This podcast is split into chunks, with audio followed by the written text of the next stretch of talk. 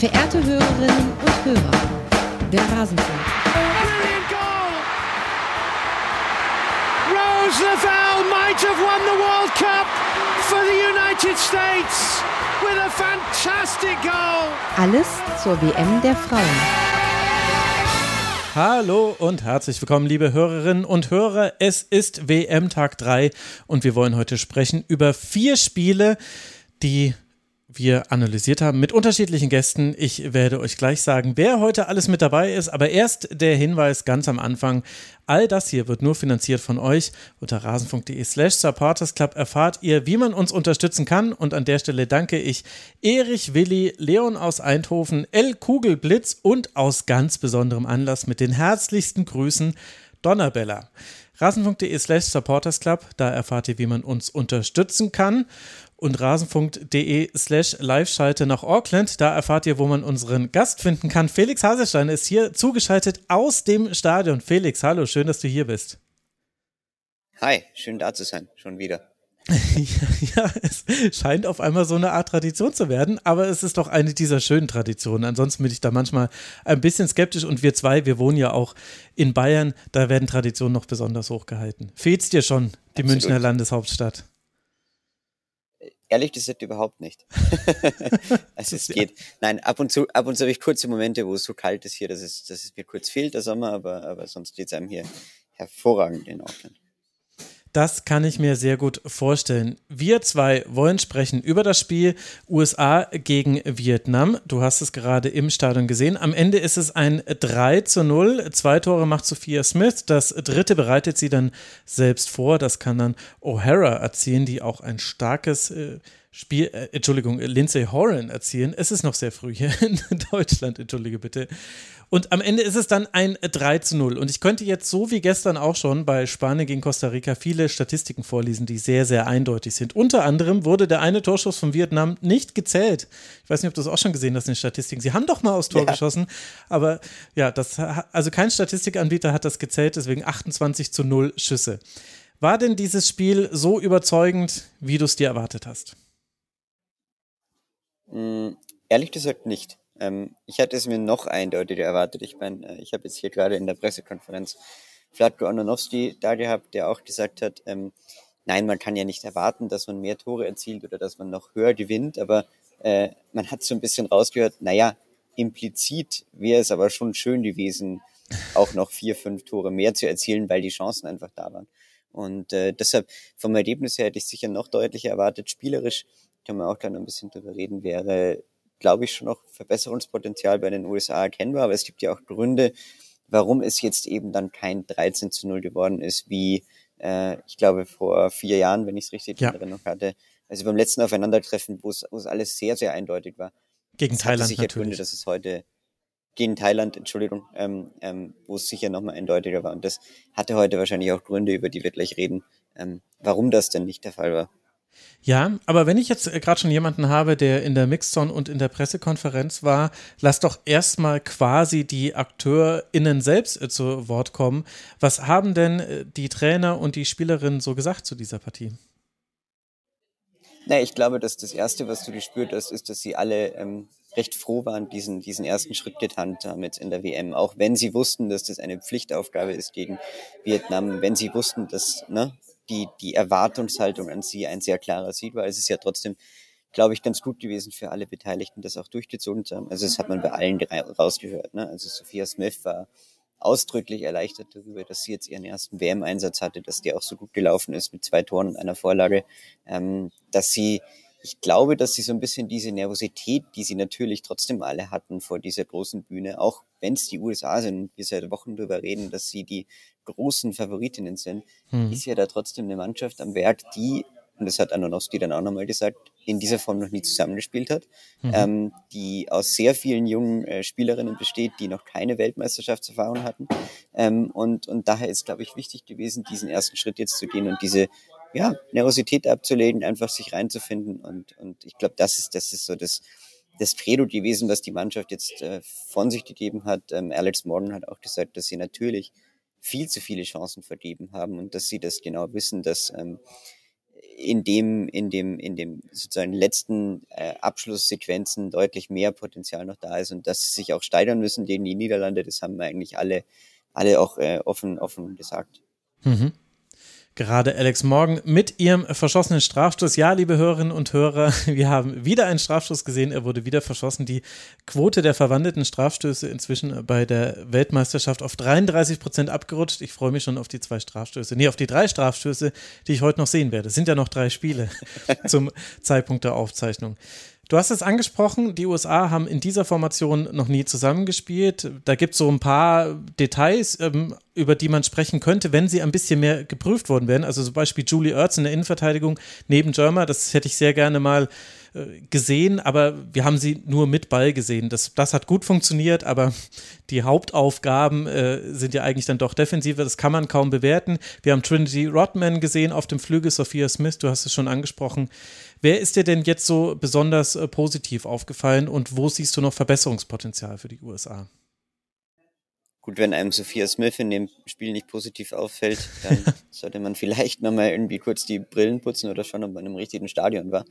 Das war schon eine, war schon eine wahnsinnig gute Leistung. Also ihre, ihre ähm, tiefen Läufe, ihr, das, das Potenzial, was du da siehst in der, in der Art und Weise, wie sie ein Spiel erkennt und wie sie die Räume auch sieht, das ist schon cool zu sehen und da ist schon extrem viel äh, Talent, äh, Talent zu sehen. Und ich, wie gesagt, man hat dann auch gespürt, dass sie immer besser ins Spiel gekommen ist, immer selbstsicherer wurde, auch wenn sie dann noch ein, zwei Chancen hat liegen lassen. Ähm, das ist mir aufgefallen und ich fand eben, das Dreieck hat ganz gut funktioniert aus, aus Horan, Morden und Smith, ähm, die zusammen doch einfach spielerisch, das ist ja auch beim ersten Tor so der, der Fall gewesen, dass Horan diesen ich glaube, es war sogar ein No-Look-Pass spielt auf, auf Morgan, die dann direkt weiterleitet zu Smith. Ich glaube, dieses Dreieck ähm, ist was, was sehr gut funktioniert hat und auch noch wird, wirklich wichtig werden wird. Und ähm, darauf kommt es an, auch wenn ich sagen muss, ähm, ich fand spannend, dass Horan ab und zu Flügel äh, Momente dabei hatte, wo sie ein bisschen ausgewichen ist. Das habe ich nicht ganz verstanden, muss ich ehrlich sagen. Da fand ich sie nicht so überzeugend. Und ähm, ich habe mir auch gedacht, dass, äh, also ich, ich finde Andy Sullivan eigentlich eine sehr coole Spielerin. Ähm, die hat mir aber heute so ein bisschen zu wenig äh, das Spiel übernommen, so ein bisschen zu wenig Kontrolle gehabt, so ein bisschen zu wenig den Rhythmus irgendwie diktiert. Und ich glaube, das äh, wäre gerade gegen diese extrem defensiven Vietnamesinnen noch sehr wichtig gewesen. Also das waren so die, die paar Auffälligkeiten, spielerisch jetzt. Mhm. Dann lass doch auch mal über Vietnam sprechen, die wir so ein bisschen haben gerade in ihrer Hälfte stehen lassen. Das ist allerdings auch äh, tatsächlich das Äquivalent zum Spiel gewesen. Also in dem 5-4-1 hat man gespielt. Einer der Höhepunkte sicherlich natürlich der gehaltene Strafstoß. Generell hat die Kim Tran, Tran ein gutes Spiel gemacht in Tor mit einzelnen Wacklern, aber sie war dann doch häufiger zur Stelle, als ihr Fehler unterlaufen sind. Was hast du zu Vietnam zu sagen? Ja, ich fand, ich fand vor allem ähm, bemerkenswert, dass sie im Tor immer wieder äh, trotzdem rausgekommen ist, dass sie sich das Selbstvertrauen mhm. nicht hat nehmen lassen. Also Stimmt. Also auch wenn sozusagen mal eine Aktion nicht so gut war und gerade beim Rauslaufen, natürlich, sie ist einfach immer noch eine sehr kleine Torhüterin.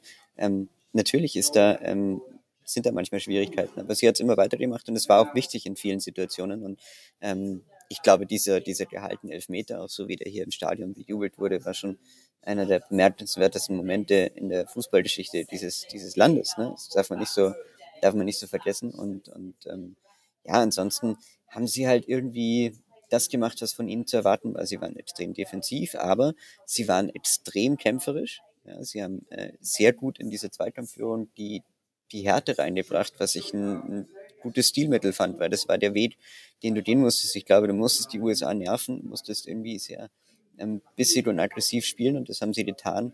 Äh, ich glaube, ohne unfair zu sein. Ähm, ich weiß, dass die Amerikanerinnen und Amerikaner sich gerade auf Twitter so ein bisschen echauffiert darüber haben, dass, dass äh, die Schiedsrichterin ähm, die Spieler nicht genug geschützt oder Spielerin nicht geschützt hat, aber ähm, sage ich jetzt, sage ich jetzt ehrlich gesagt aus der Stadionperspektive nicht so. Und ich finde, das hat ähm, Vietnam herausragend gut gemacht, dass sie, dass sie diese, diese Zweikämpfe geführt haben und, und ähm, damit ist dieses 3-0 aus ihrer Sicht ja eigentlich auch ein gutes Ergebnis. Ähm, mit, mit einer Tordifferenz, die sie sich nicht völlig versalzen haben gegen die USA und, und, und mhm. jetzt mal weiterschauen.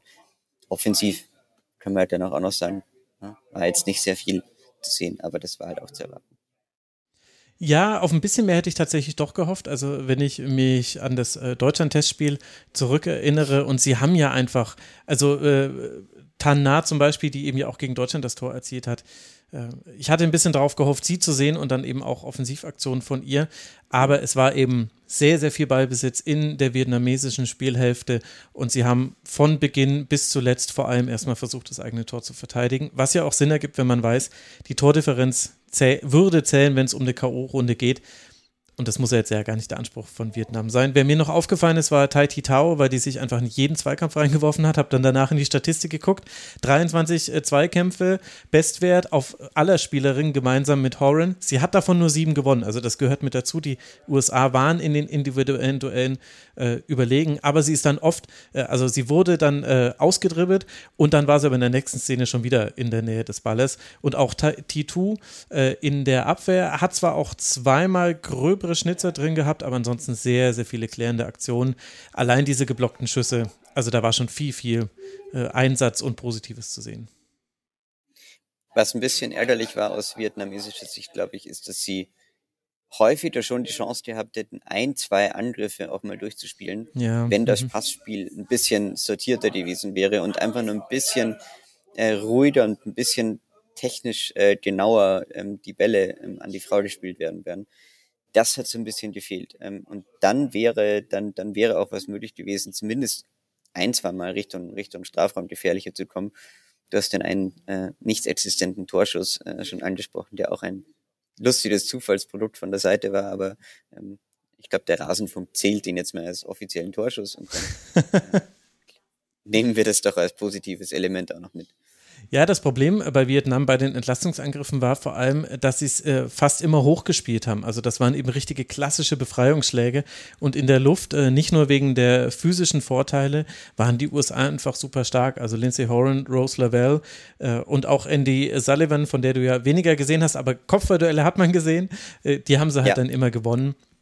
Und auch, äh, das muss man auch dazu sagen, äh, die, die Absprache zwischen Ertz und Jarma hat da auch sehr gut funktioniert. Die, war, die wurden nicht auf dem falschen Fuß erwischt, die USA, was möglich gewesen wäre. Das war gut. Hast du denn die Legende, nämlich Maiduk Chang, jetzt in der Pressekonferenz auch gesehen, der ja jetzt der älteste Trainer bei einer Weltmeisterschaft ist? Er hat wen überholt? Du weißt es wahrscheinlich, Felix? Nee, sag's mir. Otto Rehagel.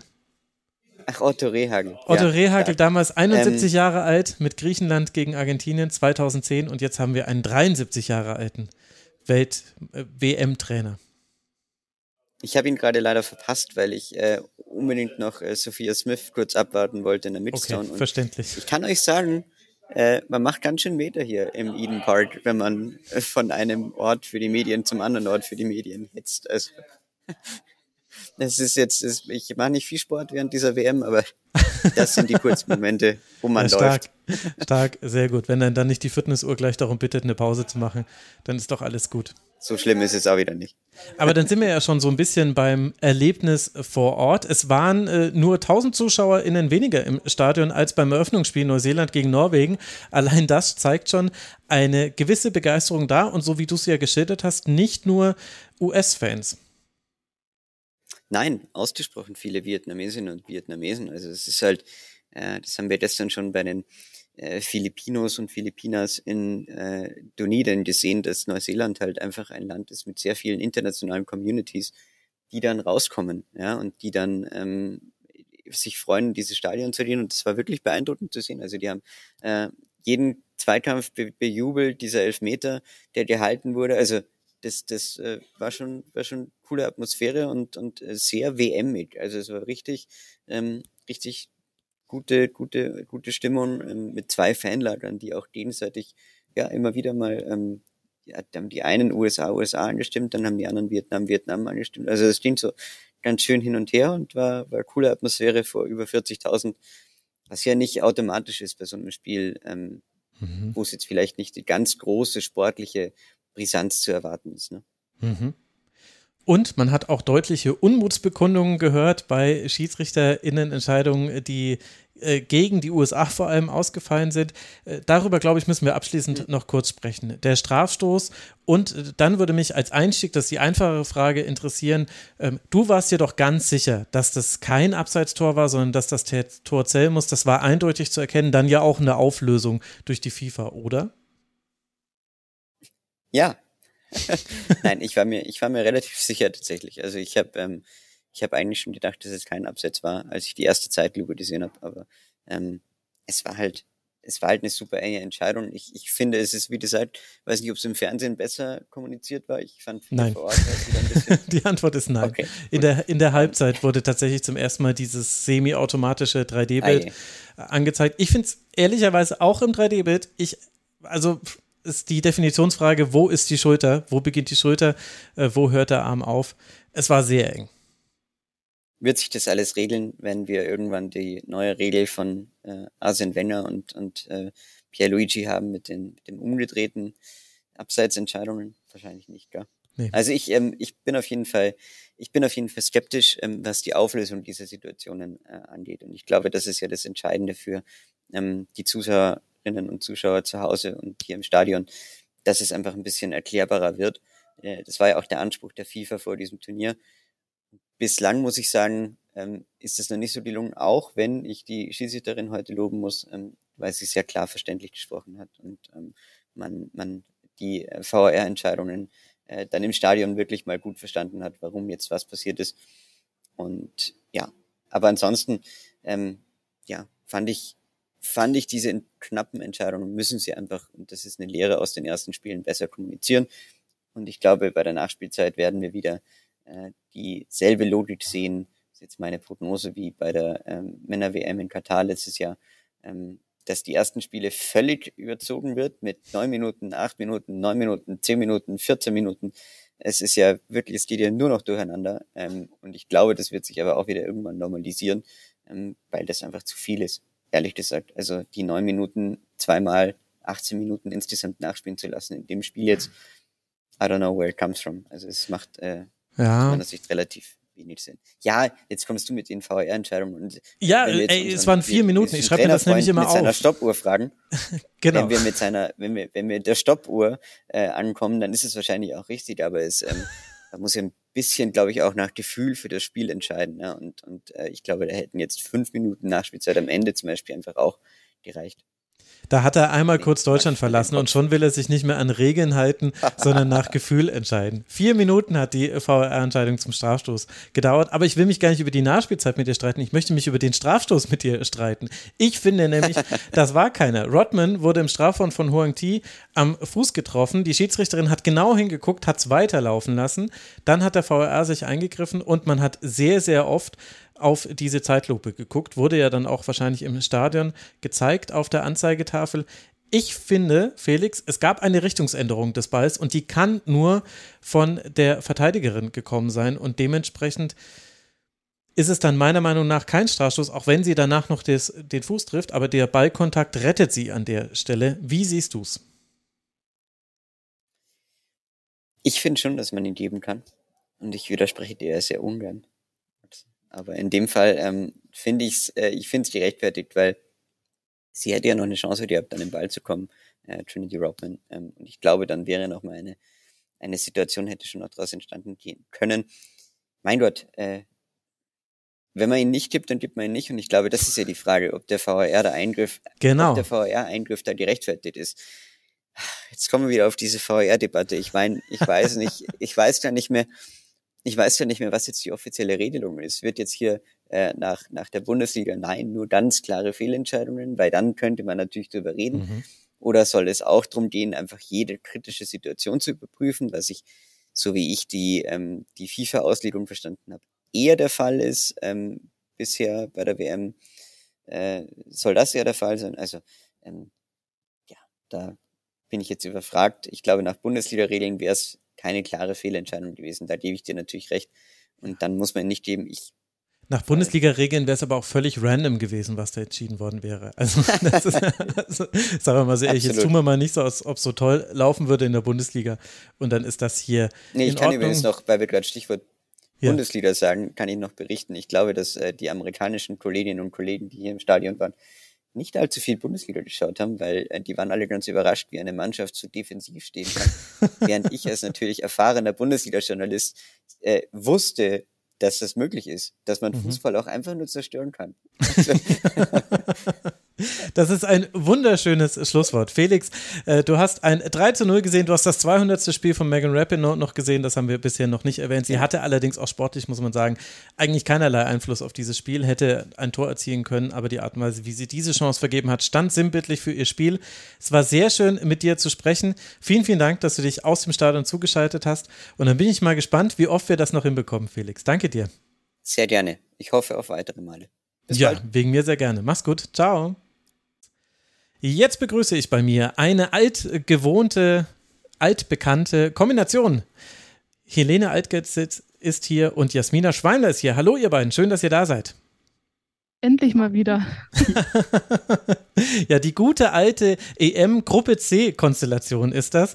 Damals, meine Güte, was haben wir uns, was habe ich auf Namensspiel, äh, Namenswortwitzen äh, nachgedacht mit Namen der niederländischen, äh, niederländischen Spielerinnen. Man merkt auch, dass der Tag heute für mich lang war. Man, ich glaube, man hat schon in diesen kurzen Momenten jetzt gemerkt, dass ich heute sehr früh aufgestanden bin. Deswegen reden wir gar nicht lang drum rum. Wir wollen über drei Spiele sprechen. Ihr habt die untereinander aufgeteilt, also nicht wundern, liebe Hörerinnen und Hörer, wenn es jetzt so ein bisschen ein Ping-Pong-Spiel hier wird. Und wir beginnen mit dem Spiel Sambia gegen Japan, Helene. Und das war ein richtiger Knaller. Das hat sehr viele überrascht. Ich glaube, uns drei eingeschlossen, denn das war ein deutlicher 5 zu 0 Sieg für Japan und Sambia hatte am Ende keinen einzigen Schuss also, und zwar egal in welche Richtung. Also nicht mal Torschüsse versus Schüsse, sondern 0 zu 26 Schüsse. Was war denn da los bei Sambia? Ja, das hat mich auch total überrascht. Also wir haben uns ja die Spieler aufgeteilt und ich dachte mir dann, cool, dann habe ich mit Sambia gegen Japan so ein Spiel, was vermutlich ein bisschen ausgeglichener ist als England gegen Haiti. Aber das war jetzt überhaupt nicht der Fall. Ich hätte es aber wissen können, ähm, denn ein 1 zu 0 Sieg für Sarina Wiegmann ist schon Tradition bei großen Turnieren, habe ich letztens gelesen. Also sie hat jedes ähm, Turnier mit einem 1 zu 0 begonnen. Deswegen war vielleicht auch kein Kantersieg zu erwarten. Aber ich finde, es war auch kein japanischer Kantersieg eigentlich zu erwarten. Ich zumindest hätte schon damit gerechnet, dass Sambia deutlich gefährlicher ist vor dem Tor. Das haben wir bei den Olympischen Spielen gesehen mit diesem 4 zu 4 gegen, ähm, gegen China, was ganz wild war und auch dieses 3 zu 10 gegen die Niederlande und nicht zuletzt natürlich auch gegen Deutschland. Ich glaube, dieses Testspiel hat natürlich auch dazu geführt, dass viele Leute Sambia dann vielleicht ein bisschen stärker auch wahrgenommen haben, als sie es jetzt tatsächlich waren. Zumindest haben sie sich deutlich ähm, schwächer präsentiert gegen Japan. Also am Anfang war es noch etwas besser, aber irgendwann so nach dem 13-0 sind sie wirklich komplett auseinandergefallen und waren einfach sehr unsortiert immer. Ähm, Japan hat sehr viel über die Flügel gespielt, aber gar nicht so flankenlastig, sondern auch viel flach und dann ähm, mit Reingaben oder einfach zurückgelegt von der Grundlinie. Und sie hatten da auch sehr viel Tempo drin, haben immer wieder die Tiefe gefunden und Sambia konnte damit gar nicht umgehen, selbst wenn irgendwie zwei Verteidigerinnen in der Nähe waren, mhm. ähm, kam oft dann doch die japanische Spielerin an den Ball und und ich war wirklich sehr beeindruckt von diesem, von dieser japanischen Leistung, muss ich sagen. Ich hatte sie jetzt nicht unbedingt als einen der allergrößten Turnierfavoriten auf dem Zettel. Und sie sind ja auch noch ein sehr junges Team, bisschen unerfahren auch. Und deswegen war ich schon gespannt, aber hätte jetzt nicht mit so einer Leistung, die eben schon sehr reif ist, auch ähm, gerechnet. Mhm. Ja, das muss man vielleicht für all diejenigen, die das Spiel leider nicht sehen konnten, kurz erklären. Also Japan hat aus einer Dreierkette rausgespielt und die Außenverteidigerin so weit vorn, vorgeschoben, dass sie mit 5 gegen 4 in der letzten Kette standen. Und weil sie einen sehr ruhigen, sehr guten Aufbau hatten, weil sie auch nicht so wirklich angelaufen wurden, weil ähm, Sambia in so einem 4-1, 4-1, 4-2-3-1, egal, aber auf jeden Fall mit einer 1 vorne gespielt haben, also sprich 3 gegen 1 Aufbau, verlierst jetzt nicht so auf dem Ball, haben sie es wirklich oft geschafft, dann auf den Flügel zu kommen und dann Dribblings, Doppelpässe, Steckpässe. Irgendwann haben sie nur noch blind nach vorne geschlagen, weil sie wussten, die beiden Außenverteidigerinnen von Samba, Marta Tembo auf dem linken Flügel und Margaret äh, Bellemou auf dem rechten Flügel, die hatten einfach ihren Rücken nicht in Kontrolle. Und was ich da nicht verstanden habe, ist, dass die auch in der zweiten Hälfte, wo man quasi schon gesehen hat, wieder und wieder werden Pässe in ihren Rücken gespielt und äh, eine Japanerin kommt dran und es wird gefährlich. Trotzdem gab es immer noch die Situation, wo sie zu offensiv positioniert waren. Also es wirkte fast so ein bisschen, als wäre Sambia von der Rolle, weil wir wussten, dass Defensive ein Problem ist, aber das war ja strukturell übers komplette Spiel hinweg einfach schlecht und falsch und keine Anpassung hat da geholfen. Ja, und manchmal hat man es ja auch, dass eine Außenverteidigerin vielleicht sehr hoch steht ähm, und man nimmt das dann so ein bisschen in Kauf, dass vielleicht ähm, mal ein Pass in ihren Rücken kommt.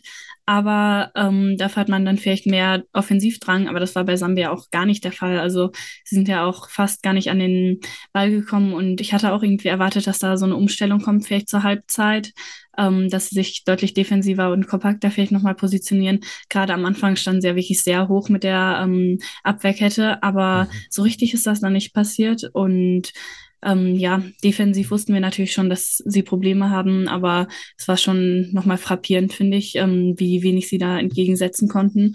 Und offensiv dann eben auch enttäuschend. Also man hatte natürlich mit diesen langen Bällen gerechnet ähm, auf Banda und Kundanyani, ähm, was sie eben so stark gemacht hat in den anderen Spielen, diese Schnelligkeit, ähm, dass sie dann wenige Ballkontakte brauchen, einfach ja, ähm, kurz nach vorne spielen und dann richtig gefährlich werden. Und das konnten sie auch überhaupt nicht umsetzen, äh, teilweise wegen technischer Mängel. Da ist mhm. einfach der Ball ähm, vom Fuß weggesprungen, wenn sie dann mal die Gelegenheit hatten, ähm, vielleicht schnell zu spielen. Und Japan hat das aber auch sehr gut gemacht, eben mit dieser Dreierkette, die du schon angesprochen hast, fand ich die, die Schienenspielerin da auch sehr gut ähm, auf beiden Seiten. Ja, also generell sehr überzeugende Leistung von Japan, würde ich sagen.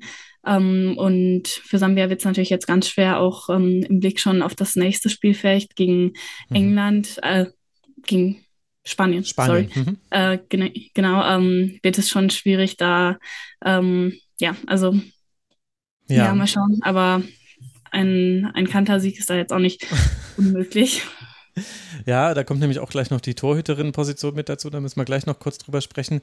Aber lass mal kurz bei möglichen Gründen bleiben, weil wir haben jetzt, also du hast alle Dinge ja schon beschrieben und es gab noch mehr Dinge, die nicht gestimmt haben. Also auch Banda und Konananji, die hatten gar keine äh, Verbindung miteinander, die haben immer versucht, so halbwegs blind aufeinander die Pässe zu spielen, aber die kamen eigentlich fast nie an. Also es war einfach vorne wie hinten eine schwache Leistung und jetzt muss man nach möglichen Gründen suchen, wohl wissend, dass wir es natürlich ganz genau nie wissen werden. Ich habe viel gelesen, dass manche gesagt haben, vielleicht haben sie schon in den Vorbereitungsspielen äh, überperformt, also waren vielleicht schon zu früh in einer Topform. Ich weiß nicht, wie ich das äh, sehen würde. Ich meine, wir haben sie natürlich anders erlebt gegen Deutschland und auch gegen die Schweiz. Aber ist zumindest ein Gedankenspiel, was ich gelesen habe, viel. Und viel wurde auch diskutiert, die Personalie Grace Chanda, die ja eine wichtige Rolle spielt bei Sambia, haben wir auch in der Vorschau besprochen. Und die jetzt aber gestern erst aus dem Turnier genommen wurde, wegen einer Krankheit. Es wurde nicht näher benannt. Es hieß, sie hat selber auf Facebook geschrieben, dass sie schon seit längerem quasi damit Probleme hätte, also schon ein paar Tage, aber jetzt komplett für das ganze Turnier aus dem Kader gestrichen wurde wo es auch gleichzeitig wieder Spekulationen gab. Könnte das vielleicht auch daran liegen, dass sie sich auch kritisch gegenüber dem Verband geäußert hat? Also es gibt da sehr viele neben dem Feld Geschichten. Was ist, was sind deine Gedanken zu diesen möglichen Erklärungsansätzen? Ja, also ich denke, es ist schon was dran daran, dass dieser Ausfall auf jeden Fall nochmal was geändert hat gerade weil eben Japan dann im Mittelfeld, ähm, wo sie vielleicht sonst mhm. eben wichtig gewesen wäre, ähm, so sehr dominiert hat. Also ich finde, da haben alle Spielerinnen wirklich eine sehr gute Leistung ähm, gezeigt. Da haben wir eine Yui Hasegawa von ähm, Manchester City, die sowohl defensiv als auch offensiv wirklich top war, finde ich. Also ich glaube, sie hat 17 ähm, Bälle gewonnen und hat aber gleichzeitig auch die meisten Steilpässe nach vorne, was eben zeigt, ähm, dass sie das super hingekriegt hat, diese, diese Brücke zu sein eigentlich zwischen ähm, Defensive und Offensive. Und dann ähm, auch die anderen Spielerinnen. Wir hatten natürlich auch noch Tanaka als, ähm, als Stürmerin, die immer wieder in die Räume gelaufen ist, zweimal ja auch ein Abseitstor erzielt hat sogar. Aber das liegt dann natürlich an ihrer Spielweise, weil sie, ja, weil es eben darauf angelegt ist, ähm, ein bisschen in den Rücken der Verteidigerin zu laufen und dann ähm, ist man vielleicht auch mal eine Sekunde zu früh, aber das Risiko hat man dann irgendwie immer.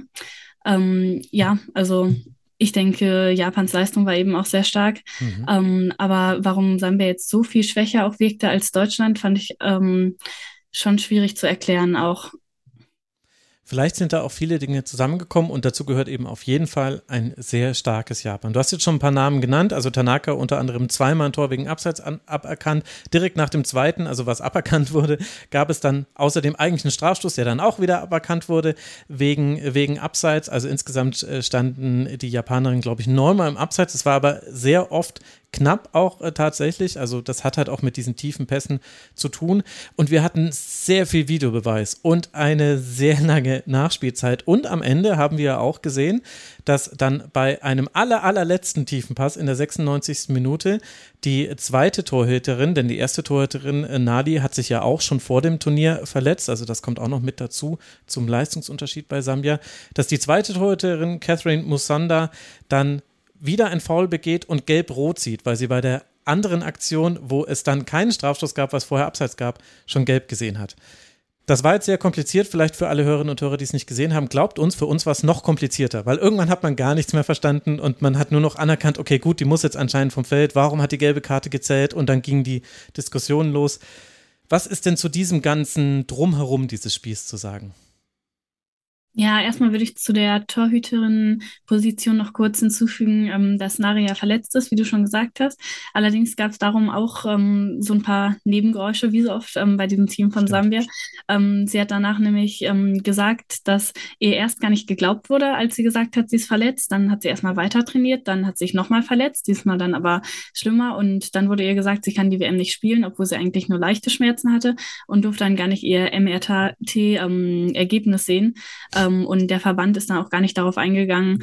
Und sie weiß jetzt eigentlich immer noch nicht, ob sie eigentlich diese WM hätte spielen können. Ähm, das ist auch nochmal so eine Anekdote, die wirklich verdeutlicht, wie viel da auch im Argen liegt. Ja. ja, und die Nebengeräusche ähm, mit dem VAA haben irgendwie den ganzen Spieltag ähm, begleitet und natürlich auch schon die ganze WM. Also es ist ja die Elfmeter-WM eigentlich. Und ich finde schon, dass es sehr im Fokus auch steht und teilweise auch ja, sehr viel war ist natürlich immer die Argumentation, dass der WM, äh, dass der VAA alles viel gerechter macht. Aber wenn dann wirklich ja, wenn dann wirklich jede Situation überprüft wird gefühlt und es dann eben nur um Millimeter geht, dann stört es eben schon den Spielfluss. Und dann stört es auch irgendwie ähm, das Zuschauen, weil man irgendwie auch nie weiß, ob da jetzt doch noch eine Überprüfung kommt. Und ist natürlich vielleicht ein bisschen transparenter geworden, weil die Schiedsrichter und Schiedsrichterinnen das jetzt erklären. Aber es ist ja auch nur eine sehr kleine Erklärung jedes Mal. Ja, also ich finde schon, dass, dass es irgendwie sehr, sehr anders ist, als ähm, wenn kein VA da wäre und dass es das ähm, Schauen auch nicht unbedingt angenehmer macht, auch wenn dann vielleicht eben ein kleiner Tacken mehr Gerechtigkeit dabei ist. Hm. Ja, ich muss sagen, ich fand jetzt auch dieses Spiel kompliziert, äh, aber vor allem wegen einer Besonderheit, äh, zu der ich gleich noch was sage. An sich fand ich, ja, so ist es eben. Wenn es eben abseits ist, dann war es abseits und dann will ich eigentlich auch nicht, dass es einen Strafstoß gibt, dann will ich auch nicht, dass das Tor zählt. Und das war halt jetzt eine ungewöhnliche Häufung in diesem Spiel. Was aber, finde ich, schon noch mal größer thematisiert werden muss, ist die Komplexität jetzt mit den eigenen VAR-Rules, die es gibt oder eben den Auslegungen, wie der, wie der Videobeweis in der Praxis gelebt werden soll. Weil wir da nämlich genau das Problem hatten. Also wir haben eine Situation, wo eine Torhüterin eine gelbe Karte sieht für ein Vergehen, für das einen Strafstoß gegeben hätte. Und dann wird festgestellt, ach, die Spielerin, die sie gefault hat, die stand im Abseits. Und jetzt kann man dann in der Auslegung des äh, VAR-Protokolls im Paragraph 9 nachlesen, dass äh, Strafen, persönliche Strafen bestehen bleiben, auch wenn sich die Grundsatzentscheidung ändert. Und dann steht dahinter in Klammern, ausgenommen davon ist das Denial of Go-Scoring Opportunities, das berühmte DOXO. Und da würde ich sagen, Moment mal, das war doch, das war doch das Verhindern einer Torchance, weil so arg körperlich fand ich das nicht. Also es ist eine Interpretationsfrage. Und gleichzeitig ist es extrem schwierig für uns. Also zum einen muss ich gestehen, mir war diese Unterscheidung, obwohl ich jede Folge Colinas Alben gehört habe, mir war das nicht klar sollte ich vielleicht wissen. Es ist aber sehr kompliziert geworden. Im Stadion wusste das keiner.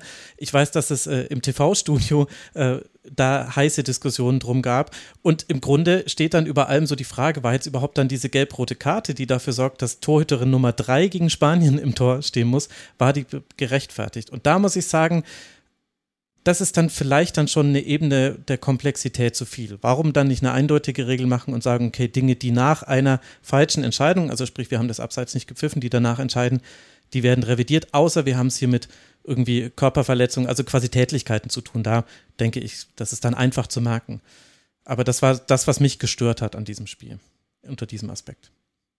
Ja, ich habe das, wie viele andere vermutlich auch erst gar nicht verstanden. Ich dachte, dann erst fährt jetzt jetzt äh, glattrot, aber das würde ja auch gar keinen Sinn ergeben in der Situation. Aber es ist irgendwie sehr absurd, finde ich, dass diese ganze Situation dann nach dem Abseits eben nicht mehr zählt. Aber diese eine gelbe Karte bleibt dann doch bestehen, obwohl ja eigentlich die Idee ist, dass nach dem Abseits so das Spiel gestoppt ist und ja, selbst wenn erstmal noch weitergespielt wird. Also fand ich auch sehr, sehr absurd und wirklich, ja, du hast gut ausgedrückt, eine Ebene der Komplexität zu viel für die Zuschauer. Und auch für uns Berichterstattende. Also ich will mich da nicht schlauer machen als die Zusehenden, denn ich wusste es nicht und habe da auch verzweifelt drin rumgelesen. So, und jetzt müssen wir aber nochmal Japan loben. Du hast schon ein paar Namen genannt und äh, lass doch mal einsteigen über die Frage, ist Japan jetzt Overreaction Saturday mäßig ein Turnierfavorit? Ja, mindestens der Sieg muss jetzt drin sein. Ansonsten ist es eine komplette Enttäuschung und ja, nein, also ich finde es immer schwierig, dann nach einem Spiel jetzt alles komplett zu revidieren. Vielleicht ähm, war ich auch zu pessimistisch vorher, vielleicht waren auch andere ähm, Leute vorher zu pessimistisch, aber mhm. trotzdem war es eben nur Sambia, selbst wenn sie jetzt gegen Deutschland gut gespielt hatten und auch gegen andere Teams gut gespielt hatten, war schon klar, dass deren Defensive eben ähm, nicht die allerstabilste ist und auch in der Offensive ist dann eben wenig zusammengelaufen, sodass die wahren Härtetests ähm, noch ausstehen. Also ich bin schon sehr gespannt auf das Spiel Spiel gegen Spanien, weil ich mhm. finde, die beiden Teams sind eigentlich die, die mich jetzt spielerisch am meisten überzeugt haben, wobei ich sagen muss, dass ich das USA-Spiel nicht gesehen habe. Ähm, aber wie die beiden eben kombiniert haben und auch so ein bisschen ähnlich dann mit diesem One-Touch-Fußball, ich finde das beeindruckend bei beiden ähm, Teams, dass die Spielerinnen da wirklich immer den Platz scannen. Man sieht das ja auch so ein bisschen und man merkt dann, dass sie eben intuitiv diese Pässe spielen können und so schnell und flüssig zu spielen geht ja gar nicht sonst. Und das fand ich wirklich beeindruckend und auch die Leistungen von jüngeren Spielerinnen, wie jetzt zum Beispiel Fujino, die das auch super gemacht hat im Mittelfeld und die ja auch erst 19 ist und ähm, Hamano stand ja gar nicht auf dem Platz. Also ich finde, das macht auch auf jeden Fall Hoffnung für die nächsten Jahre, selbst wenn Japan jetzt nicht ganz überraschend jetzt doch nicht die WM gewinnt, ähm, aber dass da auf jeden Fall was nachkommt. Ja, also es war ein ganz feiner Ball und im Grunde könnte man alle Spielerinnen nennen. Äh, Jun Endo, glaube ich, der Name ist noch nicht gefallen. Äh, Miyazawa hast du vorhin schon erwähnt. Tanaka stand sowieso im Mittelpunkt. Also tolles Spiel von Japan. Abschließend eine Statistik, die FIFA weist immer bei sich auf der Seite aus. Die Ballannahmen im Rücken der Mittelfeld- und Abwehrspieler, also im Prinzip, wie oft hat man es geschafft, die Linien zu überspielen. Da hatte Japan 108 und bei den Ballannahmen hinter der Verteidigungslinie, also wie oft ist man in diesen Raum gekommen? 22. Und das ist ein extrem hoher Wert. Und das verdeutlicht, wie dieses Spiel lief und warum Sambia hier keine Chance hatte bei diesem 0 zu 5. Für Sambia geht es jetzt dann weiter. Am Mittwoch wird im ZDF übertragen gegen Spanien um 9.30 Uhr. Und Japan wird am selbigen Mittwoch um 7 Uhr schon gegen Costa Rica spielen. Das können wir dann im Stream sehen. Und dann werden wir ja sehen, vielleicht treffen sich dann Spanien und Japan mit sechs Punkten im letzten, am letzten Gruppenspieltag. Aber gut, wir haben uns schon mal verschätzt, also zumindest ich mich bei Japan. Deswegen mal langsam abwarten. Vor allem, weil wir ja auch gesehen haben, man kann sich auch schwerer tun und dennoch ist es die Frage, wie man das bewertet. Wir wollen über England gegen Haiti sprechen. Auch da müssen wir gleich nochmal über den VAR sprechen und auch über Dinge, die eben passieren, während einer Szene und äh, interessante Entscheidungen. Wichtig ist aber erstmal zu wissen, England hat gewonnen mit 1 zu 0 nach einem Handstrafstoß, der erst sensationell gehalten wurde. Und dann musste aber dieser äh, Strafstoß nochmal wiederholt werden. Und dann hat Georgia Stanway, Jasmina, das goldene Tor erzielt. Und die Engländerinnen sind natürlich sehr, sehr froh, mit einem Dreier in dieses Turnier gestartet zu sein. Obwohl man auch unter anderem eine riesige Chance noch zugelassen hat, die Mary Earps ganz klasse gehalten hat. Wie überzeugend fandst du denn jetzt die Engländerin in dieser Partie gegen Haiti? Also überzeugend fand ich sie nicht, aber ich glaube, man muss da auch so ein bisschen äh, diese Erwartungshaltung nochmal einordnen. Natürlich geht England als klarer Favorit in diese Partie, als amtierender Europameister und wahrscheinlich auch als Turnierfavorit Haiti, ähm, ja, das erste Mal auf dieser großen Bühne. Aber mir fehlt da so ein bisschen die Einordnung, dass bei England natürlich auch viele Spielerinnen weggebrochen sind, die eine ganz, ganz entscheidende Achse bilden. Ähm, und das hat man, finde ich, heute auch gemerkt. Ähm, mhm. Also erstmal großes Lob an Haiti, was die da heute auf dem Platz abgerissen haben. Das war absoluter Wahnsinn. Das hat auch richtig Spaß gemacht zuzugucken. Allerdings muss ich grundsätzlich sagen, hatten sie den besseren Start in die Partie, ähm, haben vor allem mit ihrer Dynamik und Tempo England richtig vor Probleme gestellt. Ich glaube, wir hatten nach 30 Minuten dann auch zwischenzeitlich mehr Videobeweise als Torchancen. ja. Das hat mich dann immer so ein bisschen rausgezogen, finde ich. Aber ja, grundsätzlich, ähm, ich hoffe, ich spreche Ihren Namen richtig aus. Ich habe mir das extra nochmal angehört, aber man hört immer was anderes. Haitis Dumani. Dumane, oder? Dumane, ja, genau. Also was sie da auf dem Platz gespielt hat, absoluter Wahnsinn mit 19 Jahren. Also sie war ja. wirklich der Dreh- und Angelpunkt dieser dieser Mannschaft, äh, von ihrem Team. Sie hat geackert ohne Ende. Grundsätzlich die Offensivreihe fand ich super aktiv, haben mhm. sich auch Sachen getraut, waren mutig. Also Lucy Bronze hat mir da auch ein bisschen leid getan auf ihrer Seite. Die hatte wirklich ordentlich zu tun. Mhm. Äh, England hat es immer wieder versucht mit, mit äh, hohen Flanken und äh, hatte aber irgendwie so diese Zielstrebigkeit im, im letzten Drittel hat mir da gefehlt. Und da muss man halt sagen, mit Beth Mead ist da eine Schlüsselspielerin weggebrochen, die das ja immer so ein bisschen geordnet und initiiert hat, die die entscheidenden Pässe spielt. Dann hast du mit Ellen White vorne eine Stürmerin gehabt, die eine absolute Zielspielerin war mit Kopfbällen, die konnte auch die Bälle festmachen. Die die ist ja zurückgetreten, das hat also auch gefehlt. Da habe ich, ja, da hab, weiß ich nicht, ich hätte mir vielleicht eher eine Beth England dann gewünscht vorne drin, weil die mhm. vielleicht vom Spielertyp da noch am ähnlichsten ist. Äh, stark in der Luft, kann die Bälle auch festmachen, hat einen starken Schuss. Also es hat mir so ein bisschen gefehlt, denn ich fand, ähm, dass Stanway, Walsh und Toon da so ein bisschen die sind ja grundsätzlich ziemlich offensiv orientiert und das, das hat man halt auch gemerkt, weil dann halt auch Räume für Haiti waren, die sie bespielen konnten und dann wurden sie überrannt quasi. Da musste England hinterherrennen. Also das war immer so ein bisschen mir viel zu fahrig. Da hat mir einfach so eine gewisse Struktur gefehlt. Und ich glaube, das war jetzt nochmal so ein kleiner Weckruf. Hätten sie Mary Earps nicht hinten drin, glaube ich, hätte es durchaus auch ein 1-1 werden können. Mhm. Ähm, ja, ich fand dann zum Ende hin mit, mit Lauren James kam nochmal ein guter Impact in die Partie. Denn ich hatte das Gefühl, dass die Offensive dann auch ein bisschen ruhiger war, dass sie sich die Räume auch besser erspielt und genutzt haben. Es wirkte nicht mehr so hektisch, aber alles in allem war das einfach zu wenig, meiner Meinung nach. Hm. In der Sturmspitze hatte dann Alessia Russo begonnen. Das war die große Frage, wer würde da spielen? Daly, Russo oder England? Du hast sie gerade schon genannt. Und auf den Flügeln Kelly und Hemd, die beiden, die sich ja auch gut kennen. Wie hat dir denn letztlich dann das gefallen? Also wenn man unter anderem feststellt, mit der Einwechslung von Lauren James hat sich ein bisschen was zum Positiven verändert. Man hat auch gesehen, Serena Wichmann hat anders gewechselt als noch zuletzt. Also es war nicht der berühmte Dreierwechsel zur 60. Minute, sondern es gab einen Wechsel zur 60. und dann aber noch äh, zwei spätere. Also sie hat da auch ein bisschen umgestellt und Daly kam ja dann auch hinten raus noch ins Spiel. Wie haben dir denn diese Personalentscheidungen von ihr gefallen? Ah, ich finde das immer schwierig zu bewerten. Wie gesagt, es ist nur das erste Spiel, aber mhm. ich fand, so wie sie halt begonnen haben, hatten sie spielerisch viel zu wenige Lösungen gefunden.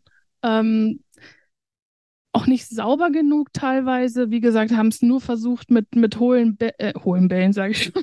Naja, ein bisschen hohl waren sie. Diese Halbraumflanken die ganze Zeit. Ja, ja, genau. Und das, das, das hat halt, sind jetzt nicht so grundsätzlich die Spielerinnen, die das vielleicht, die dafür bekannt sind, das immer bestens zu verwerten. Deswegen mhm. hätte ich mir da viel früher eine Reaktion gewünscht oder eben auch Lauren James von Beginn an, die natürlich gerade auch dafür steht, diese spielerischen Lösungen zu finden. Ist ja eine, die gerne ins, Dribbling, ins Dribbling geht, ins Eins gegen Eins und dafür natürlich auch steht.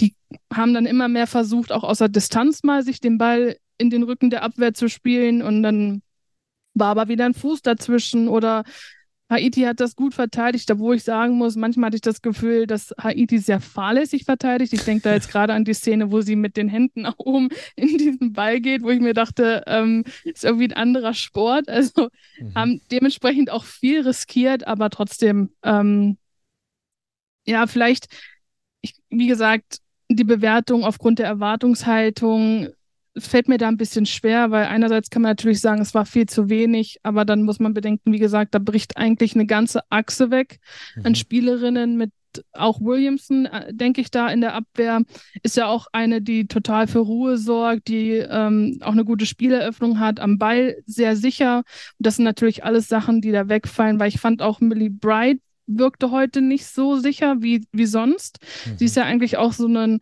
Stabilisator hinten in der Abwehr, auch eine, die in der Luft stark ist, ne, die da einfach Also ich würde nicht gegen sie anlaufen wollen. Ähm, Jess Carter hat man auch ein bisschen angemerkt, die war ja auch lange verletzt, so dieser gewisse Spielrhythmus. Ähm, also da müssen sie auf jeden Fall noch eine Schippe drauflegen, denn es gibt mit Sicherheit dann natürlich im weiteren Verlaufe Mannschaften, die das viel gezielter bestrafen können. Also da mache ich mhm. Haiti natürlich auch keinen Vorwurf, aber wenn man bedenkt, das erste große Spiel vor so einer Kulisse, dann hast du da so eine 19-Jährige, die das Spiel komplett an sich rei äh, reißt und sich das nicht anmerken lässt. So, das war schon an einem guten Tag, glaube ich, kann man England da auf jeden Fall stark verwunden. Mhm. Und weil du eben Millie Bright ansprichst, also man hat untypische Fehlpässe von ihr gesehen, sie hat auch die Chance von Eloisson, die dann, die war einfach durch nach dem Steckpass und da hat sich Millie Bright einfach komplett falsch orientiert. Die wollte den Pass abfangen, den es nicht gab. Eloisson ist mit dem Ball äh, in den Strafraum gegangen und stand dann allein vor Erbs. Das ist auch was, hat man selten gesehen, aber eben Millie Bright hat seit dem 22. März kein Spiel mehr gemacht. Du hast Jess Carter auch schon angesprochen, ja auch auf der Linksverteidigerinnenposition mit Alex Greenwood, eine, die natürlich jetzt nicht aus einer Verletzung oder so kommt, aber ich finde, man hat in fast allen Mannschaftsteilen und mit einer kleinen Klammer kann man das Mittelfeld da ausnehmen, hat, hast du eben genau das gemerkt, was du beschrieben hast. Die haben in dieser Formation so noch nicht in ganz wichtigen Spielen gespielt. Die müssen sich finden, kommen zum Teil aus Verletzungen. Und die kleine Klammer, die ich ums Mittelfeld machen würde, ich fand, dass Georgia Stanway irgendwann dann doch wieder ihre Momente hatte. Ganz lange haben sie die Halbräume gar nicht so wirklich bespielt bekommen. Irgendwann war Stanway da öfter zu finden und Kira Walsh war unauffälliger. Dann habe ich mir ihre Statistiken angeguckt. Da war wieder alles genauso dominant wie immer. Also vielleicht war es einfach nur mein Fehler. Ich habe nicht gut genug hingeguckt. Das kommt ja bei ihr öfter vor, weil eben gerade wenn man sie nicht sieht, dann hat sie sehr wenige Fehler gemacht.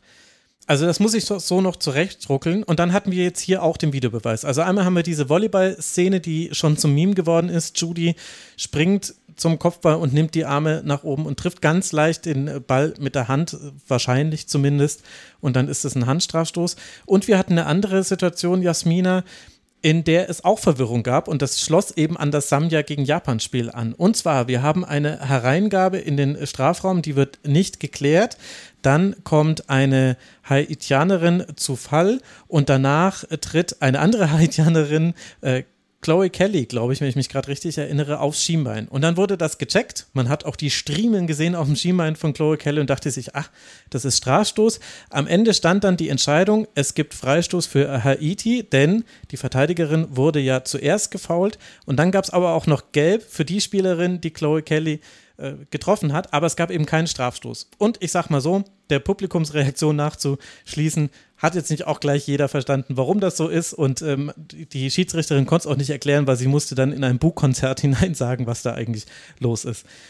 Wie lange hast du gebraucht, um zu dechiffrieren, was da in dieser Situation eigentlich los war? Zu lange. also ich muss auch gestehen, diese ganz großen und langen Pausen, die ziehen mich auch immer total raus aus diesem mhm. Spiel. Ja. Und natürlich auch das Spiel an sich, also der Spielfluss kommt da gar nicht auf, weil wir hatten ja gerade schon ähm, festgestellt, dass einfach zu viele Sachen geklärt werden und dann dauert es ewig auf dem Platz, dann sammelt sie ihre Eindrücke und geht dann aber doch nochmal gucken, dann dauert das wieder, dann geht sie wieder zurück an den Spielfeldrand, wartet, bis sie losreden kann, dann redet sie und oh, ich steige da nicht mehr durch. Es ist mir ein bisschen zu viel, muss ich sagen. Ja, wie gesagt, ich finde es ja gut, wenn, wenn man, wenn das technische Mittel da ist, dann musst du es genau einsetzen. Es hat allerdings dann auch sehr lange gedauert, muss man sagen, weil eben dann nacheinander alles gecheckt werden musste und, und es wurde halt dann in dem Fall auch nicht gut kommuniziert. Ich meine, wenn wir das uns jetzt vielleicht alle merken, dass, dass man auch eine gelbe Karte verteilen kann, ohne dann eben direkt den Strafstoß zu verteilen oder dass eine gelbe Karte stehen bleiben kann, wenn es vorher abseits war. Okay, versuchen wir einfach uns das alles zu merken. Ich habe nur Sorge, es kommt in der breiten Öffentlichkeit nicht an. Ich habe sogar Sorge, dass ich es gleich wieder vergesse, weil irgendwie hat man sehr viel sich zu merken. Wir haben jetzt über England schon länger gesprochen. Lass noch ein paar Worte zu Haiti verlieren. Also Dumonet haben wir jetzt schon angesprochen, Borgella und äh, Mondesir, das war so ein bisschen so das Dreieck. Die drei haben ordentlich Wirbel verursacht und gleichzeitig hat aber ja Haiti auch sehr gut verteidigt. Also es gab wenige gefährliche Aktionen. England hatte schon noch Chancen, so ist es nicht. Gerade Kopfballchancen hatten sie einige. Da hat dann auch die Torhüterin Theos hat er sehr, sehr gut gehalten. Aber wie viel Hoffnung gibt dir das jetzt, äh, dieser Auftritt von Haiti für den weiteren Turnierverlauf von diesem WM-Neuling? Also ich glaube, unterschätzen sollte man sie nicht. Denn das ist natürlich auch eine Performance, aus der sie unfassbaren Mut schöpfen können, wenn du England mhm. so lange wirklich ja, auf Distanz hältst, beziehungsweise auf Augenhöhe agierst. Das ist natürlich viel wert. Ähm, ich muss mir gerade nochmal tatsächlich das Programm anschauen. Sie spielen gegen... jetzt als nächstes gegen China am Freitag und dann das letzte Spiel gegen Dänemark. Ich meine, wir sprechen natürlich erst noch über Dänemark. Ich glaube, Dänemark äh, würde ich auch ähnlich ansiedeln, dass sie die richtig vor Probleme stellen können. Also ich würde es nicht ausschließen, dass es vielleicht eine Überraschung, dass eine Überraschung möglich ist. Und ich hatte mir auch notiert, am Ende fast zehn Paraden von mhm, Haiti. Ja. Also das ist natürlich auch eine, ein unfassbares Ausrufezeichen, finde ich, wenn du da gegen eine Engländer-Offensive zehnmal was rausholst. Also ich finde schon, dass man ihnen das zutrauen sollte, aber am Ende des Tages, glaube ich, ist das für sie ein Erlebnis, worauf sie aufbauen können. Ähm, aber in Zukunft, glaube ich, wenn da noch mehr Duman, ich glaube, ich Dumonets schlummern, dann, ähm, das muss man natürlich auch sagen, so, sie ist 19, klar, sie spielt bei Olympique Lyon, aber das ist natürlich wenn man mal darüber nachdenkt, wie viele Spielerinnen von ihrem Kaliber noch unentdeckt schlummern, dann ist das schon Wahnsinn. Also mhm. ja, absoluten Respekt. Das Glück bei Reims zu spielen, die eben einfach mhm. auch bekannt sind äh, für diese Talente und dementsprechend wurde sie von vielen gejagt. Ja, also da, will, da würde man echt gerne wissen, wer noch so da draußen Fußball spielt, den wir gar nicht mitbekommen. Denn Dumonet, das war der Wahnsinn. Und man muss noch dazu sagen, bei Herr Iti, nach einer halben Stunde musste Limage verletzt raus. Also sie mussten Stimmt. auch das noch kompensieren. Ja. Und haben es sehr gut hinbekommen. Also wirklich eine sehr gute Leistung und auch von England keine schlechte Leistung. Man muss das jetzt nicht künstlich schlechter reden. Am Ende waren es die drei Punkte für England, mit denen wahrscheinlich alle gerechnet haben. Und Haiti wird sich vielleicht noch äh, ärgern, dass man die Chancen hat liegen lassen, die es gab. Aber auch das passiert. Es geht weiter für beide Teams am Freitag. England spielt dann gegen Dänemark und China spielt dann, wie eben gerade schon angesprochen, gegen Haiti und andersherum. Und damit sind wir ja auch dann schon beim letzten Spiel dieses äh, Tages angekommen, nämlich genau bei dieser Partie zwischen Dänemark und China. Helene, das äh, haben wir alle drei gesehen. Wir haben uns ergötzt an diesem Spiel. Am Ende ist noch etwas passiert. Nach einer Ecke. Wer hätte das erwartet? Also, ich war erstmal total überrascht, dass es keinen Strafstoß gab. Ich bin fest davon ausgegangen, auch heute wieder in jedem Spiel einen Strafstoß. Aber Dänemark gegen China, das hat die Regel durchbrochen. Es hat aber vielleicht auch die Regel durchbrochen, dass bisher eigentlich alle Spiele recht ansehnlich waren bei dieser WM. Das war jetzt schon zäh, oder? Ja, schon. Aber wir waren ja teilweise auch ein bisschen knapp dran am Strafstoß, aber wir sind ihm entgangen. Juhu. Ähm, ja, ich bin übrigens auch gespannt, ähm, kurz bei dem Thema, ähm, ob wir jetzt auch so viele Wiederholungen werden, äh, sehen werden noch im zukünftigen Turnier, weil wir hatten jetzt auch schon zweimal, glaube ich, dass der Elfmeter dann wiederholt werden musste, weil die Torhüterin zu weit vor der Linie stand. Mhm. Ähm, und ich frage mich, ob das jetzt bei den Torhüterinnen mehr beachtet wird, dass sie da mehr darauf achten, ähm, weil das sind ja teilweise auch wirklich nur Zentimeter. Ähm, aber gut, zurück zum Spiel. Ähm, der Elfmeter-Streak hat geendet geändert, hat geendet und ich dachte, vielleicht endet ja auch die ähm, Statistik, dass bis jetzt ähm, immer ein Team zu null gespielt hat, dass vielleicht mal ah. beide Teams treffen. Mhm. Aber das war jetzt auch nicht der Fall.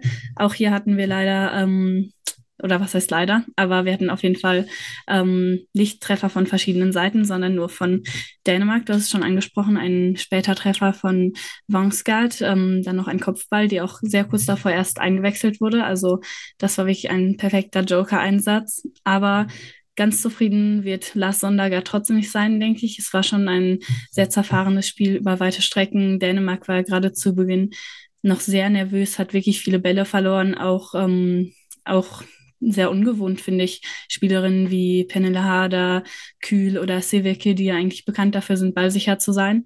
Aber da ging sehr wenig zusammen. Ähm, Chinas Pressing hatte auch ganz gut funktioniert im Mittelfeld. Ähm, da waren sie sehr dicht ähm, gestaffelt auch und haben dann Dänemark gut dazu gezwungen, ähm, über die Flügel zu spielen. Aber da hat man dann eben gesehen, anders als bei Japan, was kein effizientes Flügelspiel, was irgendwie ähm, schnell war und in die Tiefe ging, sondern sie haben vielleicht mal ab und zu reingeflankt, aber da war sehr wenig Substanzielles bei. Und ähm, China hat es andererseits auch nicht wirklich geschafft, gefährlich zu werden.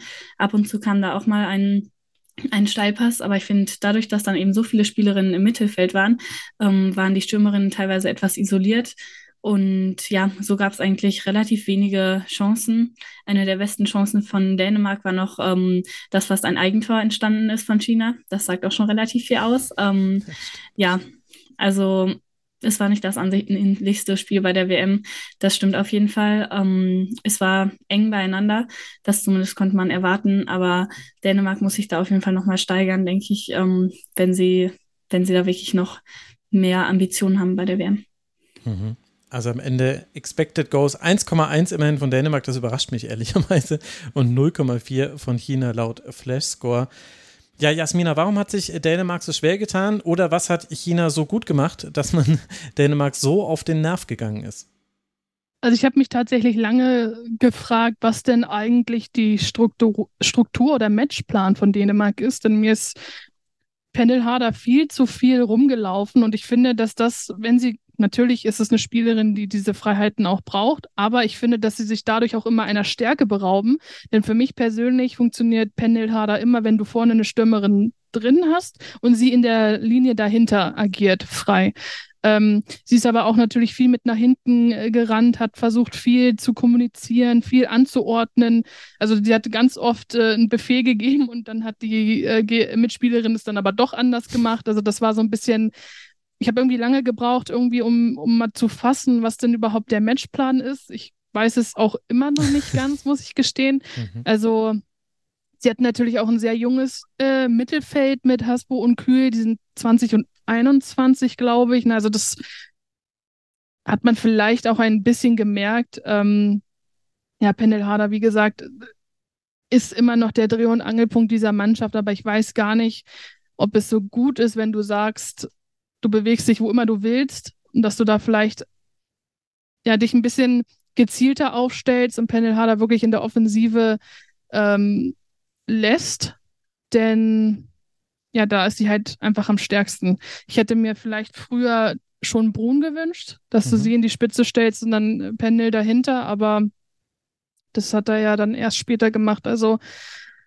puh, ich weiß nicht. Ich ähm, bin mir irgendwie nicht sicher, wie ich Dänemark einschätzen soll in letzter Zeit. Also ich finde es einfach wenig greifbar. Mhm. Also ich denke auch, dass die Rolle von Hader da sehr heiß auch diskutiert wurde, weil sie dann eben nominell als Nummer 9 eigentlich gespielt hat. Aber du hast ja schon gesagt, sie will da diese Freiheit haben, muss sie auch irgendwie haben und dann wird sie nie diese echte Nummer 9 sein, falls es sie überhaupt noch gibt, aber die jetzt eben nur im Strafraum lauert. Und ähm, ich glaube, Dänemarks Trainer hatte sogar davor noch darüber geredet und er meinte, ist ja kein Problem, wenn jetzt China sich auf Penele Harder fokussiert, dann können die anderen Spielerinnen ja vielleicht mehr Platz haben und ähm, können dann mehr kreieren. Aber das das hat irgendwie auch nicht geklappt. Also ja. Dänemark hat dann trotzdem versucht, den Ball immer noch bei jeder Möglichkeit irgendwie nach, ähm, zu Hader zu kloppen und das ging halt einfach nicht. Und sie, ja, sie wusste dann auch nicht richtig, was zu tun ist, ist so ein bisschen rumgelaufen, hat gesehen, sie hat gehadert, äh, gehadert, ja. ähm, und perfekt für den Rasenfunk. Ja, aber perfekt für den Rasenfunk. Und hatte, glaube ich, auch super wenige Ballkontakte. Also ich habe mal geschaut, irgendwann in der ersten Halbzeit, Ende der ersten Halbzeit, da waren es irgendwie elf. Mhm. Ähm, also sie war da wirklich sehr wenig eingebunden und das ist natürlich schon ja, ein Problem für Dänemark, wenn sie eben ohne sie so wenig kreieren können. Und ich fand aber schon, dass dann in der zweiten Halbzeit auch besser war, ähm, nachdem dann eben auch Brun reingekommen ist. Ich bin mir nicht sicher, ob es nur daran lag, aber zumindest finde ich, dass sie es deutlich ähm, besser und effektiver geschafft haben, ähm, mal nach vorne zu kommen, auch ähm, über die Flügel, ähm, dass sie dann auch mhm. mal zu zweit waren, dass die Außenverteidigerin mal geholfen hat. Und ähm, dadurch hatten sie dann ja noch mal ein paar gute Chancen. Also ich finde, sie haben sich schon gesteigert im Laufe des Spiels und das wäre vielleicht ein Argument, um dann zu sagen, okay, der Sieg war dann schon noch verdient unterm Strich, aber ja, insgesamt war es offensiv doch eher, eher mau. Das ist ja immer so ein bisschen vorausschaubar, wenn wirklich alles sich auf Pendel Harder bezieht, ne? Und wenn man dann halt sagt, okay, Pendel Harder kann die ganzen Gegenspielerinnen auf sich ziehen, aber wenn du niemanden anderes hast, der diese Räume bespielen kann, ist das halt immer schwierig. Und ich finde, dass gerade, wie gesagt, Brun halt eine Spielerin ist, die dann diese Räume wirklich effizienter nutzen kann und deswegen habe ich einfach nicht verstanden, warum sie nicht von Beginn an spielt. Klar, man kann darüber diskutieren, ob es diesen Joker-Effekt hat, aber gerade auch aufgrund ihrer Erfahrung hätte ich einfach gesagt, wäre das bestimmt eine Option gewesen, dass es einfach effektiver und effizienter nach vorne geht. In der zweiten Halbzeit hatten sie auf jeden Fall viel mehr Druck nach vorne, auch mhm. die besseren Offensivaktionen. Aber das ist einfach etwas, das ist ja, dieses typische Penel-Harder-Phänomen, das hast du ja in jedem Verein auch gehabt. Ich kann es natürlich jetzt nur aus Wolfsburger Zeit beurteilen. Da hatte sie natürlich mit Eva Pajor dann den perfekten Gegenpart, dass wenn eine die Spielerin auf sich zieht, die andere in die Räume läuft. Das habe ich halt irgendwie, irgendwie ein bisschen vermisst, weil ich finde, dass so Pendelharder einfach am besten funktioniert. Mhm. Ja, wo du gerade sagst, ähm, du hast ähm, dich gewundert oder es wäre vielleicht besser gewesen, wenn ähm, Boone in der Startelf gestanden hätte, äh, musste ich auch noch an Wang Shuang denken, weil von ihr hätte ich auch erwartet, dass sie in der Startelf steht, aber für China eben, ähm, denn sie war ja so ein bisschen der Star bei den Olympischen Spielen und dann beim ähm, Asian Cup auch, hat glaube ich vier und fünf Tore da jeweils ähm, geschossen. Und ähm, ja, das hat mich zumindest auch sehr überrascht, dass sie da nicht von Anfang an ähm, spielt. Sie hatte dann auch ein paar Aktionen in der zweiten Hälfte, auch ähm, wenn die Schüsse dann ein bisschen übers Tor gingen oder nicht präzise genug waren. Aber ich finde, ähm, ihre Einwechslung hat da schon nochmal was anderes reingebracht. Und gleichzeitig hatten wir das, was wir in der Vorschau schon thematisiert haben, nämlich Wang Shanchan, äh, die, die Überstürmerin, hätte ich jetzt fast schon gesagt, bei China, die in der Innenverteidigung gespielt hat. Und ich finde, das gehört nämlich zu dieser dänischen Leistung mit dazu, dass genauso wie es schwer ist, Dänemark zu bewerten, es auch schwierig ist, China zu bewerten. Denn China hat viele Dinge gut gemacht. China stand sehr kompakt, hatte ein schönes 4-4-2, haben auch relativ früh schon Dänemark unter Druck gesetzt. Aber Druck zum Beispiel muss man schon in Anführungszeichen nehmen, weil das war jetzt nicht das hochintensive Pressing, sondern sie standen da halt einfach.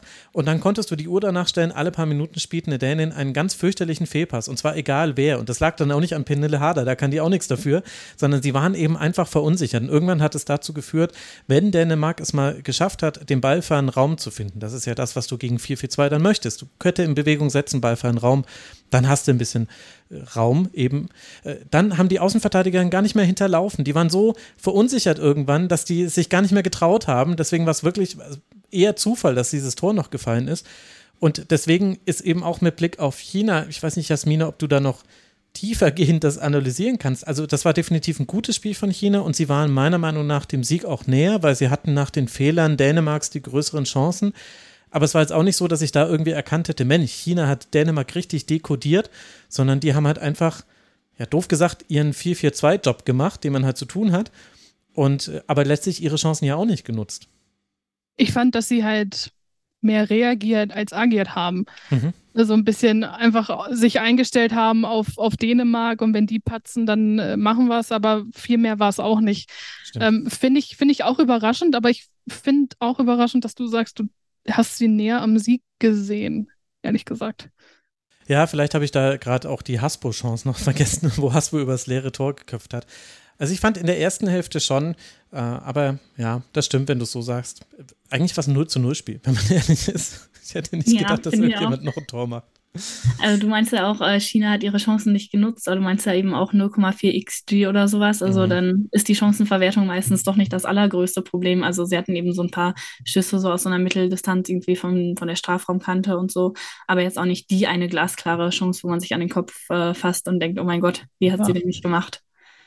Ja, okay, ihr habt recht. Ich habe gerade noch mal kurz hier meine Notizen durchgeguckt, die sehr übersichtlich sind zu diesem Spiel. Das waren alles ganz, ganz schlechte Abschlüsse. Okay, ich möchte das in Klammern setzen.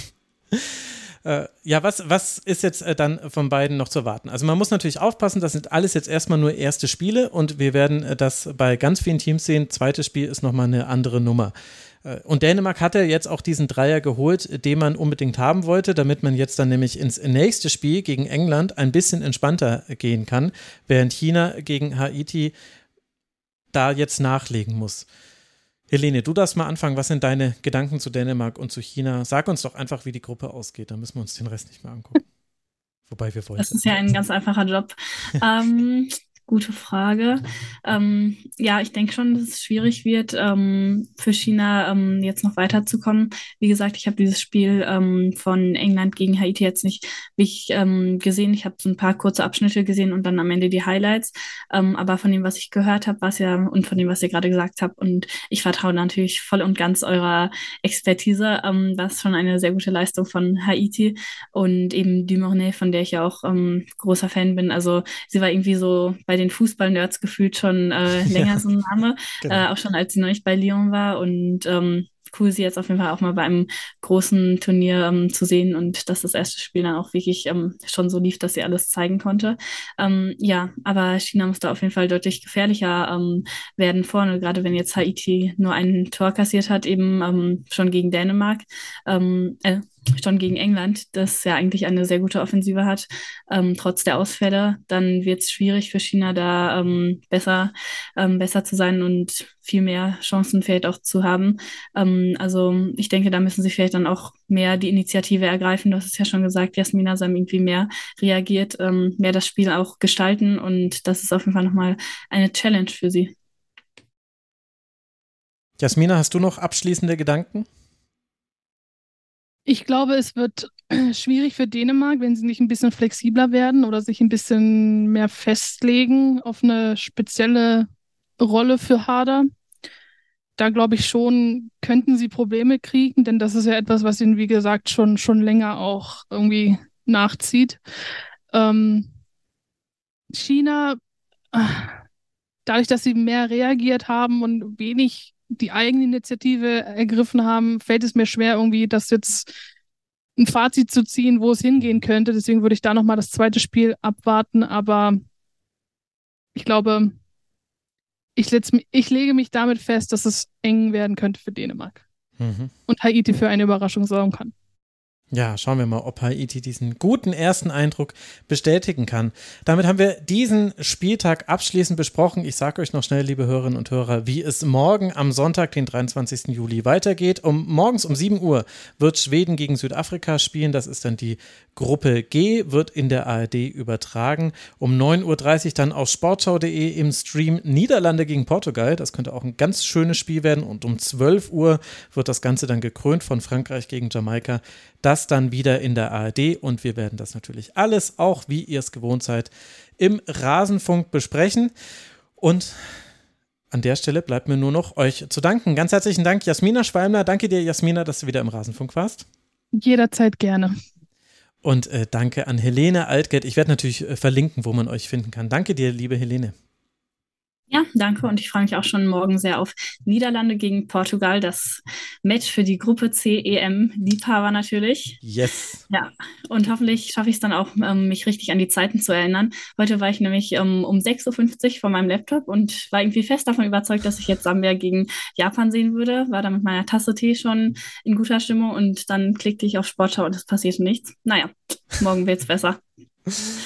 Okay, allein deswegen mache ich immer diese Programmhinweise. Also ich wünsche dir, dass du morgen nicht wieder drei Stunden zu früh vor einem äh, Anpfiff da sitzt oder zwei Stunden zu früh. Und ich wünsche allen Hörerinnen und Hörern, dass sie ebenfalls noch viele WM-Spiele sehen können und dass wir vielleicht ein bisschen weniger über den VRA reden müssen in Zukunft. Danke für eure Aufmerksamkeit. Danke auch nochmal an Felix Hasesteiner, dass er sich aus dem Stadion zugeschaltet hat. Und danke, dass ihr den Rasenfunk unterstützt. Rasenfunk.de slash supportersclub, da erfahrt ihr, wie das geht. Jeder Euro wird gebraucht für unabhängigen Sportjournalismus. In diesem Sinne, danke fürs Zuhören, liebe Hörerinnen und Hörer. Bleibt gesund. Bis bald wieder hier im Rasenfunk. Ciao. Das war der Rasenfunk. Vielen Dank, dass ihr unsere Stromrechnung bezahlt.